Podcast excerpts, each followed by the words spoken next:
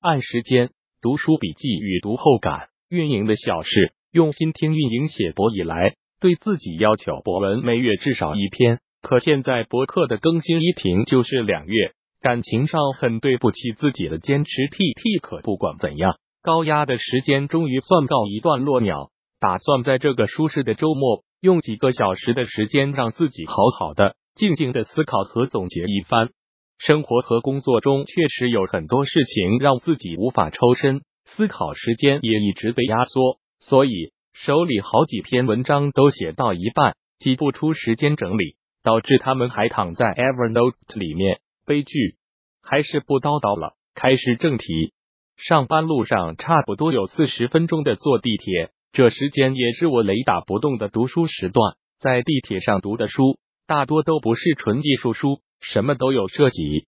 最近读的几本非技术书有《随遇而安》《长尾理论》《个性化商业的未来》按时间，其中《随遇》是自传题材，长尾和个性化是商业类的。按时间是本偏重心理学的时间管理类书籍，从心理学和神经科学的角度来印证更有效的思考方式。文中有谈到一些我非常认同的好习惯和好方法。使我迫不及待的想分享给大家，于是就有了这篇文章。喜欢看书的朋友可以考虑入手一本，一定会有物有所值的感觉。书的 logo 就是一个简单的沙漏，在其第一页这么写道：每个人的生命就像沙漏，里面装的沙子总量大致相当，不同的是，有的沙漏颈部较细，有的沙漏颈部较粗。颈部较细的沙漏能够抓住每一粒时间之沙。即使沙子总量一样，也能拥有更长的生命。以下的每个主题都是书中我认为非常精华的部分。当然，每个人对自己的定位和认识不一样，所以读书的感受也不一样。还是那句话，好书值得拥有。按时间是什么？按时间 （Dark Time） 是书中的第一章第一节，作者用了四页文字来告诉读者按时间的意义。其中的举例说的非常形象，如下：如果你有一台计算机，你装了一个系统之后，就整天把它搁置在那里，你觉得这台计算机被实际使用了吗？没有，因为 CPU 整天运行的就是空闲进程，运行空闲进程也是一天，运行大数据量计算的程序也是一天。对于 CPU 来说，同样的一天，价值却是完全不一样的。如果你正在学习一门专业，你使用自己所投入的天数来衡量，很容易会产生一种错觉，认为投入了不少时间。然而，其实投入时间这个说法本身就是荒唐的，实际投入的是时间和效率的成绩。看完上面这段，再理解作者的按时间就简单了。作者所指的按时间，就是走路、买菜、洗脸、洗手、坐公车、逛街、出游。吃饭、睡觉，所有这些时间都可以成为暗时间。那么，利用这些时间进行思考、反刍和消化平时看和读的东西，让你的认识能够脱离照本宣科的层面。这段时间看起来微不足道，但日积月累将会产生庞大的效应。作者对“专注”这两字体会非常的清晰明确，能够迅速进入专注状态，以及能够长期保持专注状态。是高效学习的两个最重要习惯。我们在日常的工作中，总会面对各种邮件、各种会议、各种打断。那么，如何在这种任务切换的状态下保持良好的效率？这里就引出了一个高效的好习惯——抗干扰。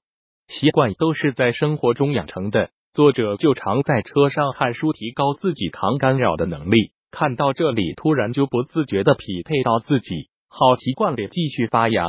嘿嘿，设计你自己的进度条。设计自己进度条的理念就在于，如果你把任务分割了，你就有了进度条，你就知道事情在不断的进展，你总会完成任务或到达你的目标，你会有一个时间估计。反之，如果没有这个分割，整个任务或目标对你来说就只有两种状态：完成和未完成。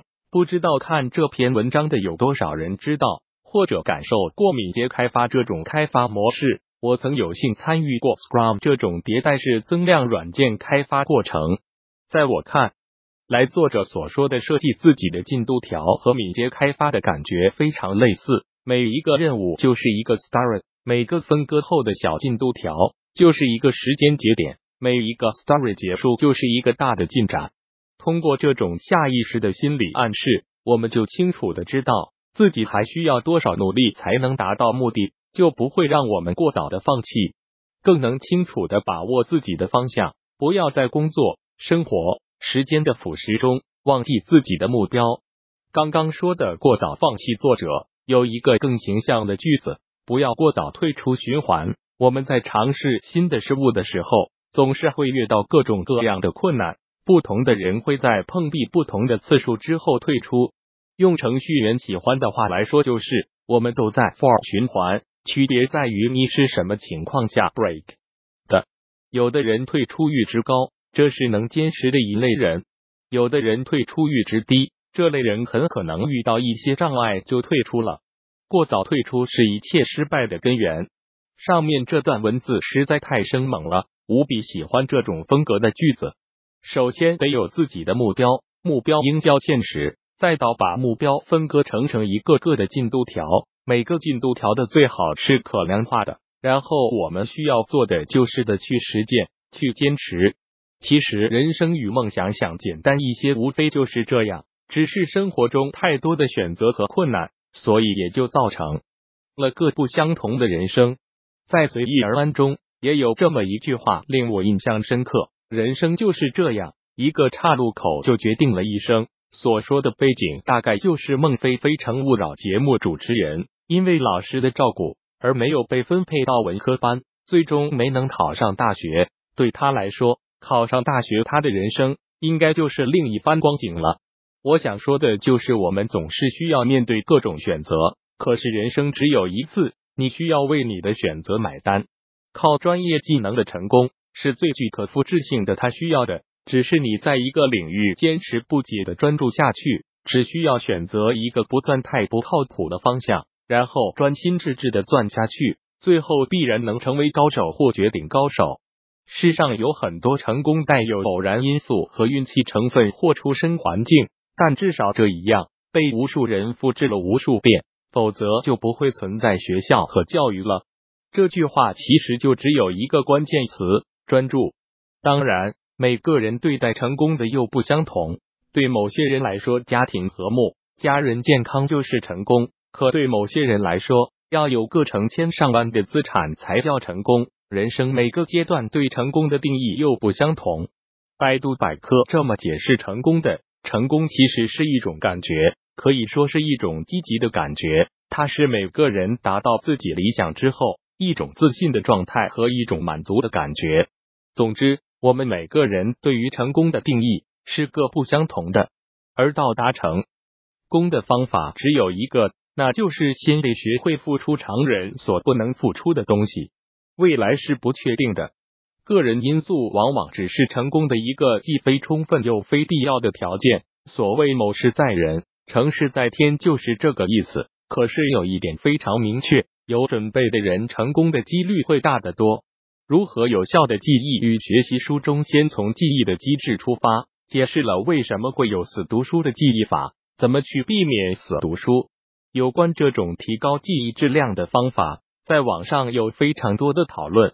关键就是让记忆有迹可循，缺乏线索的记忆就像记忆海洋中的孤岛，虽然在那里，但是难以访问；而富含线索的记忆则是罗马，条条大路通罗马。那么，如何在生活中更有效的总结知识？书中提到的方法就非常中肯了：一、养成习惯，经常主动回顾一段时间学到的东西；二、创造回忆的机会；A. 经常与别人讨论。或者讲给别人听，B 整理笔记，C 书写三设身处地虚拟经历，别人经历过的事情四抽象和推广。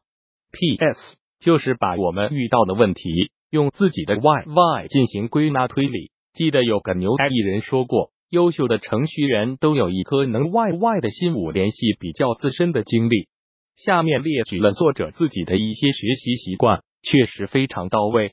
而且对于思考和选择书方面，作者都有清楚的认识，很值得我们学习。遇到问题的第一件事，Google Lamp VK 看书挑剔，只看经典。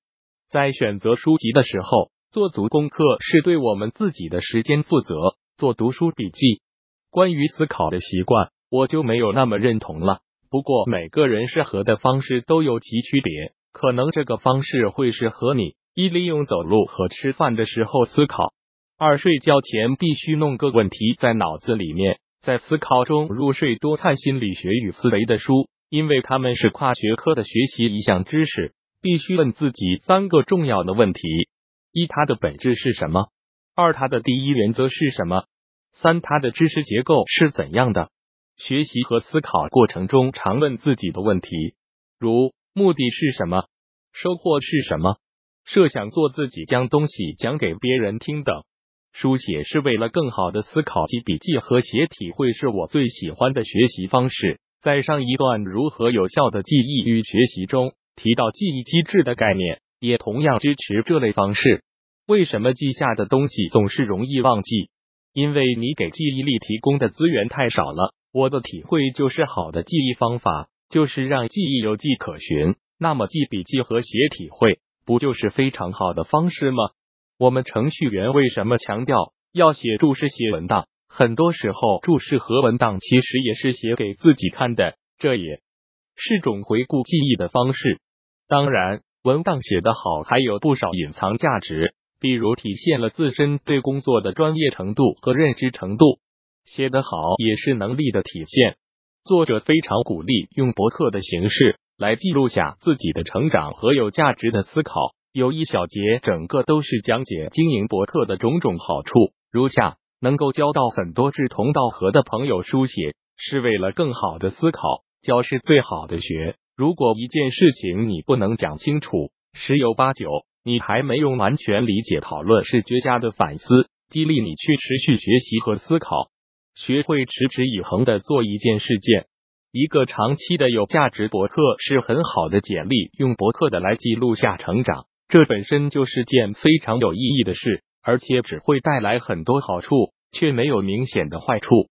习惯了多思考，就会有总结，就会有东西写，然后又会在总结中进一步思考。好习惯成就一生，不是木。书中精彩的句子，在上文中已出现过的加黑的文字。都是我认为很有营养的，可以放大思考的。其实书中还有很多有意义的句子，请大家慢慢品味。如果你遇到困难，绝大多数情况下你并不孤单，你遇到的问题早就有人遇到过，你踩过的坑里尽是前人的脚印。兴趣遍地都是，专注和持之以恒才是真正稀缺的。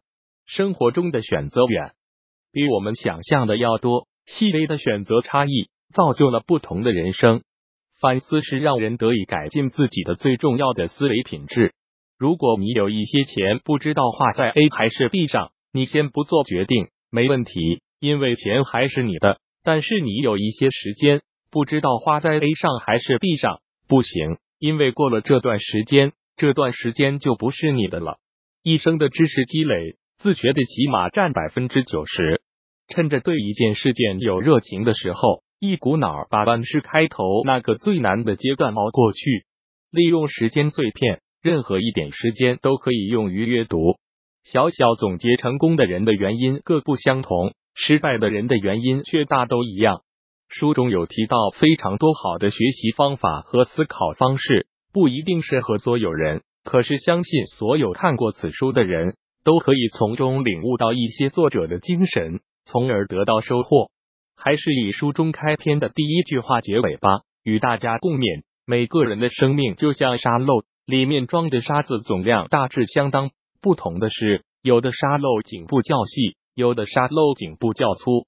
颈部较细的沙漏能够抓住每一粒时间之沙，即使沙子总量一样，也能拥有更长的生命。更多精彩内容，敬请关注公众号“运营的小事互联网运营外包服务”。www.union166top